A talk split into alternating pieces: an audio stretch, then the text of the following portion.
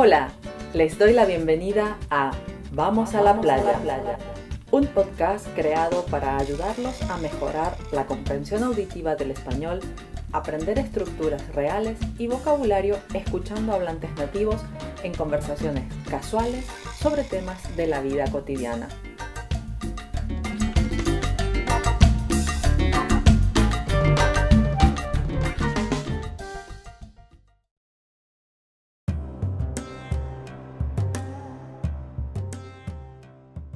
Albercas y aljibes nos convocan a descubrir los sonidos del árabe en nuestras bocas. Jardines de mirtos y arrayanes, embriagados por perfumes de alelíes y de azares.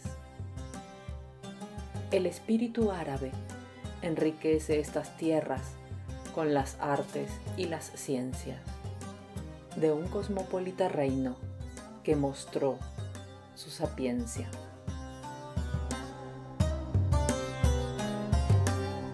Hoy me he puesto un poco poética, y es que la ocasión lo merece.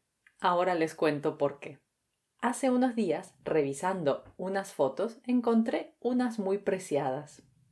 Se trata de unas fotos de un viaje a Valencia que hice con algunos de mis alumnos.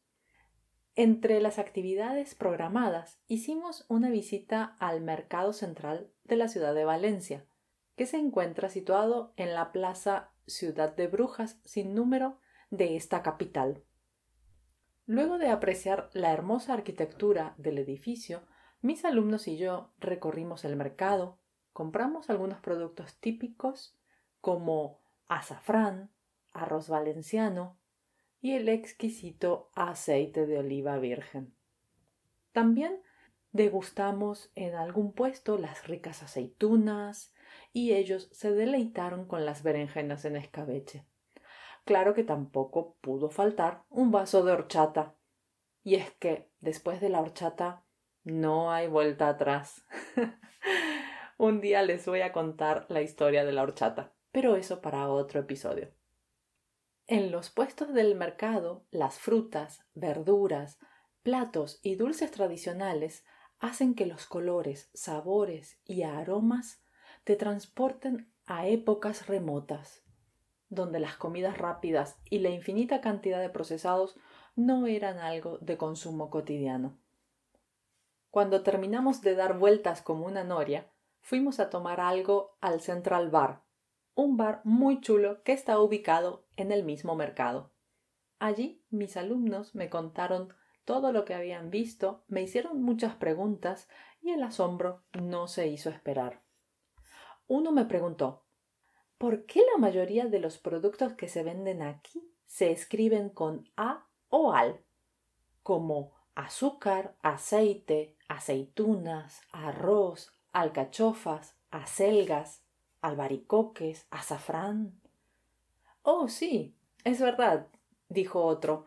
He observado que en el español muchas palabras se escriben también con A, como algodón, albañil, aldea, alquiler y asesino, dije yo. Nos reímos y me alegré de tener alumnos tan observadores. Lo cierto les dije, es que todas esas palabras son de origen árabe. Y aquí comienza la historia para ustedes también, mis queridos oyentes. Los musulmanes se establecieron en la península ibérica por casi 800 años. En el siglo VIII, año 711 de nuestra era, llegaron a la península ibérica a través del estrecho de Gibraltar y estuvieron allí hasta 1492, cuando el último rey nazarí entregó Granada a los reyes católicos. Es obvio que con tan larga convivencia el árabe tuviese una fuerte influencia en la lengua española. Claro que el legado va más allá de la lengua, lo vemos en la cultura y también en la arquitectura. Un exquisito ejemplo de ello son la mezquita de Córdoba, la Giralda de Sevilla y la Alhambra de Granada. Entonces, Alhambra es otra palabra de origen árabe, se estarán preguntando. Sí, justamente, Kalat Al-Ambra, que significa fortaleza roja. ¿Un castillo rojo? Justamente eso. Y es que algunos opinan que el nombre es por el material usado en su construcción, la arcilla de color vermellón tan típica de esta zona. Pero parece que el color rojo al que se refieren era debido al reflejo de las antorchas al atardecer en sus muros finamente construidos. Este conjunto monumental de la Alhambra y el Generalife tiene unos jardines hermosísimos. Y sí, lleno de flores. Y es que aquí también tenemos la influencia del árabe. Hay muchas flores que tienen nombres que provienen del árabe, como por ejemplo alelí, jazmín, azucena y no olvidemos los naranjos, limones, limas y cidros. La flor de estos cítricos se llama azahar, del vocablo azahar, que significa flor. Por favor, pido disculpas desde ya por mi pronunciación del árabe. No hablo árabe y solo intento ser lo más fiel posible. Para el riego de estos jardines desarrollaron un sistema especial de regadío y aquí otra palabra para nuestra lengua, acequia. El aporte de los árabes también se extiende a las ciencias con el álgebra y los números que usamos actualmente, a la gastronomía, con muchos productos desconocidos hasta entonces que trajeron de esas tierras lejanas.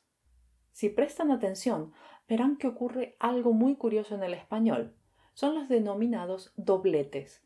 Son palabras que tienen el mismo significado, pero una es de origen árabe y la otra proviene del latín. Vamos a ver algunos ejemplos. Seguro que van a poder identificarlas. Tenemos aceituna y oliva, alacrán y escorpión, aceite y óleo o jaqueca y migraña. Ya por su pronunciación seguro que pueden saber de dónde proviene cada una. Como han escuchado en el ejemplo de los dobletes, no todas las palabras de origen árabe se escriben con a o al. A o al es el artículo en árabe. Por eso, por ejemplo, tenemos las palabras como almohada, que viene de al-muada, que significa la mejilla, o alberca del árabe al-birka, el estanque, o alhaja de al-aha, que significa la joya. Alrededor de 4.000 palabras en la lengua española son de origen árabe, en su mayoría son sustantivos, pero también hay verbos, algunos adjetivos y algunas expresiones como ojalá, que deriva de va, ya, alá, que quiere decir quiera Dios. Y así podríamos seguir con una lista interminable. Pero no se preocupen, en el vocabulario van a encontrar una lista con palabras separadas por rubros. Bueno, mis queridos oyentes, ojalá hayan disfrutado de este episodio tanto como nosotros disfrutamos de ese viaje a Valencia. Que claro, como no podía ser de otra forma, terminamos con una exquisita paella hecha con el mejor arroz valenciano. Los espero en el próximo episodio. Adiós. Recuerden que pueden encontrar la transcripción completa, ejercicios y vocabulario de este episodio en mi canal de Patreon Vamos a la Playa. En la descripción del podcast encuentran el link directo o pueden ir también a www.patreon.com. Síganme también en Instagram para poder hacer sus comentarios y proponer temas de los que quieren que hable. Gracias por su apoyo y hacer posible que este universo siga en expansión. Hasta la próxima.